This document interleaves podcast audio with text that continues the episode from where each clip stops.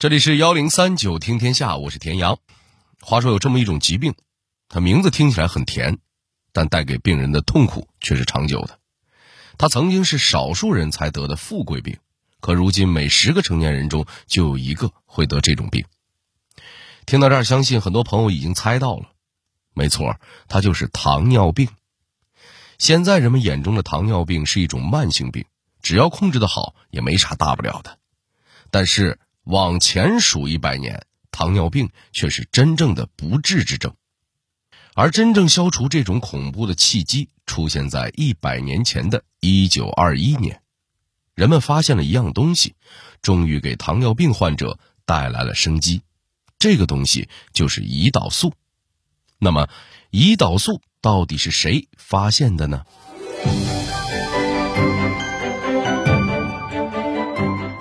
三千多年前，古代医生怎么发现了糖尿病？是谁第一个成功提取了胰岛素？他又为何放弃唾手可得的巨额财富？胰岛素如何四次与诺贝尔奖结缘？幺零三九听天下，田阳跟您聊聊胰岛素的那些事儿。说起糖尿病，相信大多数朋友对它的认识都来源于近几十年。咱们老百姓的生活水平有了显著提高之后，其实人类发现糖尿病的时间已经很长了，甚至比绝大多数国家的文明史还长。早在三千五百多年前，古埃及的医生们撰写医书的时候，就记下了这样一种疾病，它的主要症状是多饮多尿，病人的尿液甚至会吸引大量的蚂蚁和苍蝇。到了公元前二世纪前后。古希腊医生的医书里对糖尿病有了这样的描述：这是一种可怕的疾病，肉和骨头不停的融化，变成尿液排出。病人的生命是短暂的，令人不快的和痛苦的，难以抑制的口渴，大量饮水和排尿，五脏六腑都被烤干了。病人受恶心、烦躁和干渴的折磨。会在短时间内死去。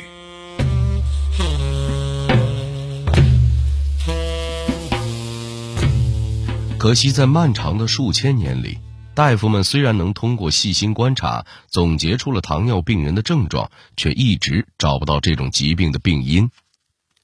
十六世纪，西方医学家借鉴古希腊医生的记录，用多尿和甜这两个单词组合起来，命名了现代糖尿病。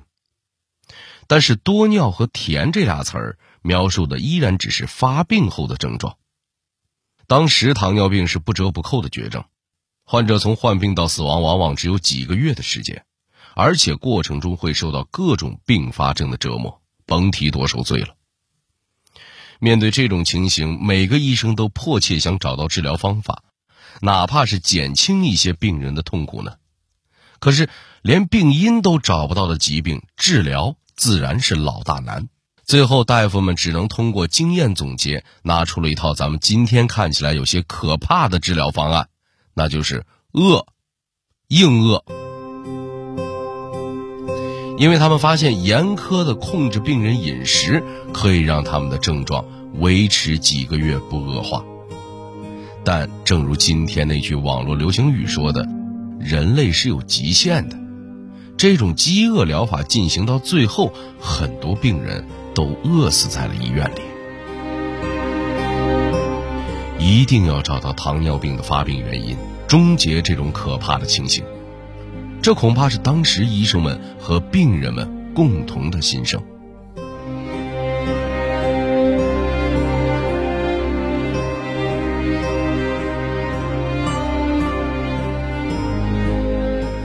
那究竟是哪个聪明人发现了胰腺和糖尿病之间的关系呢？这就要说到两个德国大夫了，他们分别叫约瑟夫·冯梅林和奥斯卡·敏科夫斯基。一八八九年的时候，这两位在实验中摘取了狗的胰腺，没过多久，原本活蹦乱跳的实验狗出现了多尿、糖尿等糖尿病典型症状。两个医生就开始联想。咱们人的胰腺应当和狗差不多，里面含有某种能降低血糖水平的物质，而人之所以会得糖尿病，可能就是因为这种物质的缺失。但这种物质究竟是什么呢？这要等十二年后，美国科学家为我们揭晓答案。一九零一年，美国一位病理学家在解剖中发现，胰腺除了正常的消化细胞，还有一部分特别的细胞，它们控制着血糖的降低。在此之前，德国病理学家也曾经在显微镜下观察到过这些细胞，并且称它们是胰腺里的岛状细胞。于是，一九一六年，这种重要的降糖物质有了名字——胰岛素。胰岛素的发现无疑是糖尿病研究历史上的一次伟大进步。然而，在此后的二十年里，人类却对如何获得它束手无策。他们都做了怎样的尝试呢？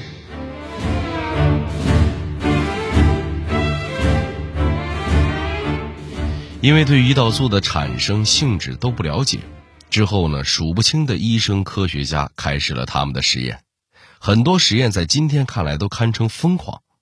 有人试过让患者吃下胰腺，结果毫无效用；还有人尝试将胰腺捣碎，提取胰腺液，再注入患者体内，结果患者糖尿病的症状没有消失，又加上了脓肿和发热，把人折磨得够呛。很多年后，人们才弄明白当初失败的原因。原来，胰岛素是一种蛋白质。直接吃下肚是会被肠道的消化酶分解的。至于直接捣碎胰腺提取胰腺液，在那个缺乏纯化技术的年代里，给病人注射这种粗体液，简直就是不把免疫系统当根葱啊！病人会有严重的炎症反应，也是正常的。然而，当时那些医生科学家们并不会了解这些情况，他们仍然执拗地进行着一个又一个试验。排除一个又一个错误选项，直到第一次世界大战爆发，全世界百分之七十五的人口都被卷了进去，糖尿病的研究似乎一夜之间被按下了暂停键。一九一八年十一月，战争终于宣告结束。第二年春天。一个名叫弗雷德里克·班廷的军医退伍回乡，在老家安大略开了一间诊所谋生。因为收入不怎么理想，班廷又在当地的大学里谋了一份教职，补贴家用。就这样，日子波澜不惊地来到了1920年10月30号的晚上。班廷在备课的时候，读到了明尼苏达大学一位教授的论文。论文中，教授记载了一些胰腺结石的病人案例，其中提到有些病人因为结石完全阻塞了主胰管，导致负责分泌胰腺的胰腺细胞萎缩了。不过，这似乎对胰岛细胞影响不大，大多数胰岛细胞却完整的存活下来。班廷脑海里灵光一闪，他模模糊糊地意识到自己似乎抓到了某种重点。于是，他用激动的心、颤抖的手，在纸上飞速写下了几行字儿：“糖尿病，胰岛结扎，分离内分泌液，排泄糖尿。”因为实在太兴奋，热血上头，这短短几行的笔记满是错别字。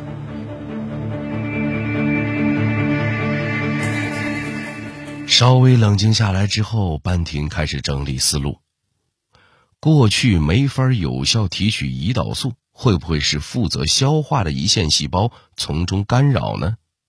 既然结石完全阻塞了主胰管的疾病会造成胰腺细胞萎缩，胰岛细胞却能完整存活，那可以这样做个实验：结扎动物的胰管，人工制造条件干掉负责消化的胰腺细胞，再设法从胰岛细胞中提取胰岛素。说干就干。班廷很快找到了多伦多大学医学院生理学系主任约翰·麦克劳德，软磨硬泡的求解实验室。禁不住他反反复复的磨，约翰·麦克劳德终于松口了，表示五月份他准备回苏格兰过暑假，可以将实验室钥匙留给班廷。另外，贴心的麦克劳德买一送十一，给班廷留了一个助手和十条用于实验的狗。后面的事情，相信很多朋友都猜到了。这一年的七月三十号，班廷的实验有了成果。他将从结扎狗身上获取的提取液注入了一只患有糖尿病的牧羊犬身上，这只牧羊犬的症状得到了有效控制。等到九月份，麦克劳德回到多伦多，发现班廷和助手居然把自己留下的实验狗用没了，还另外买入了不少。这要是放在今天，“狗狗杀手”这外号，班廷肯定是逃不了了。不过，但从胰岛素研究的角度来看，他确实取得了不错的实验数据。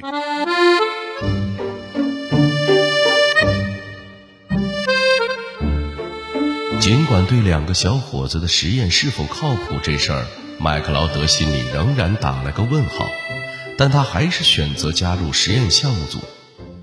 为了提取到纯度足够的胰岛素，小组还要克服哪些困难呢？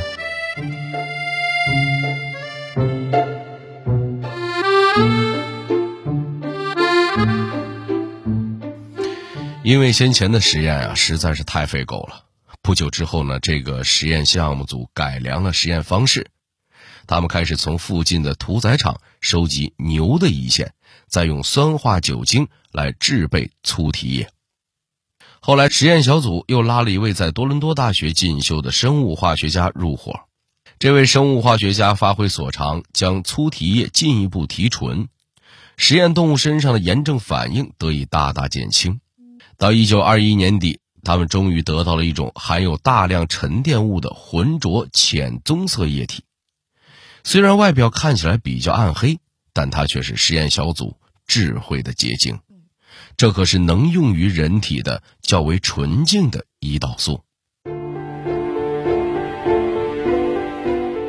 第二年一月。在多伦多医院里，一个患有糖尿病的十四岁少年接受了第一支纯化胰岛素的注射。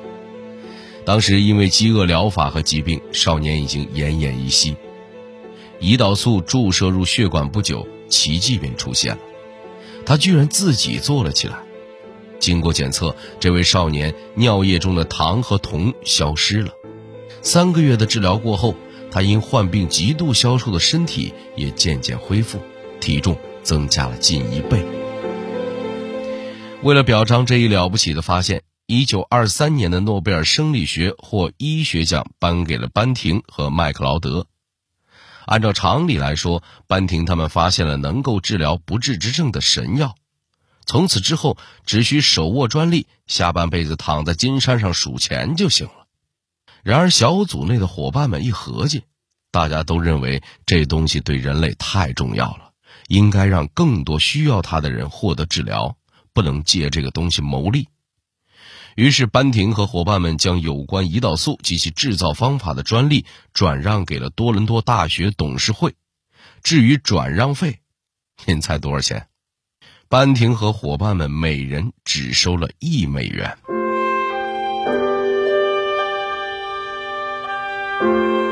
很快，多伦多大学与里来制药公司达成协议，一车一车的牛胰腺排着队驶入了里来制药公司。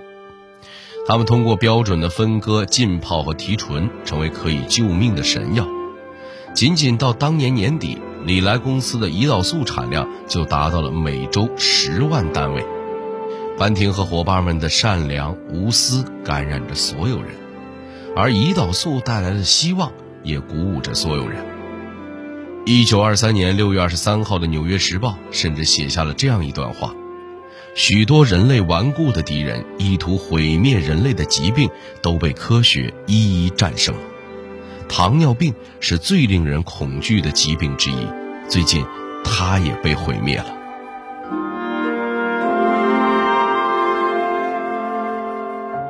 今天我们重读这段百年前的报道。不得不承认，想要彻底毁灭糖尿病，人类仍需努力。那么，在这一百年中，人类又做出过哪些探索和尝试呢？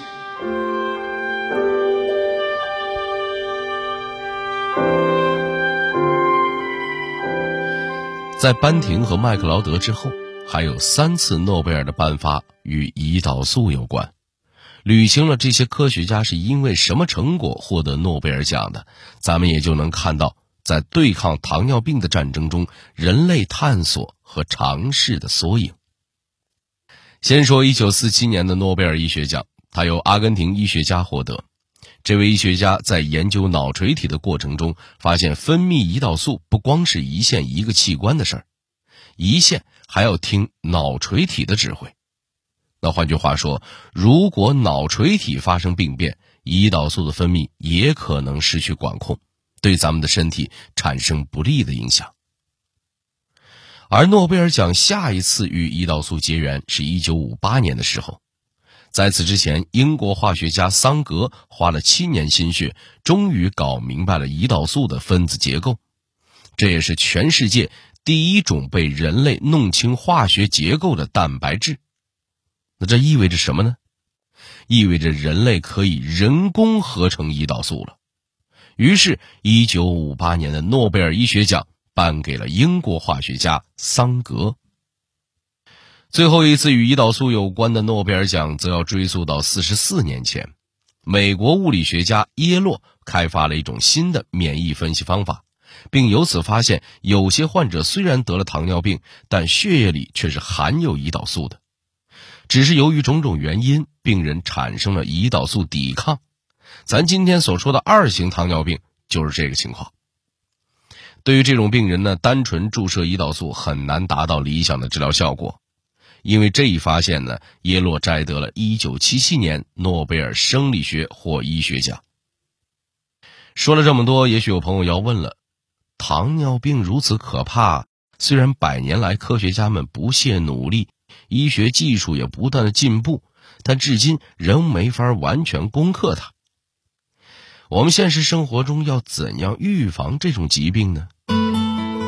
别急，一九八五年，咱们国内的潘孝仁教授就在黑龙江的大庆市专门展开了糖尿病预防研究。潘教授团队先是为十一万大庆人做了检测，找出高危人群之后，对这些人的生活方式进行干预。主要方式就是控制饮食、适量运动，结果到了第六年，控制饮食的小组里每百人的发病率降低了百分之三十一；坚持运动的小组里每百人发病率降低了百分之四十六；饮食、运动我全都要的小组里每百人发病率降低了百分之四十二。那这样看来，预防糖尿病的秘诀可以总结成咱们常听到的六个字：管住嘴，迈开腿。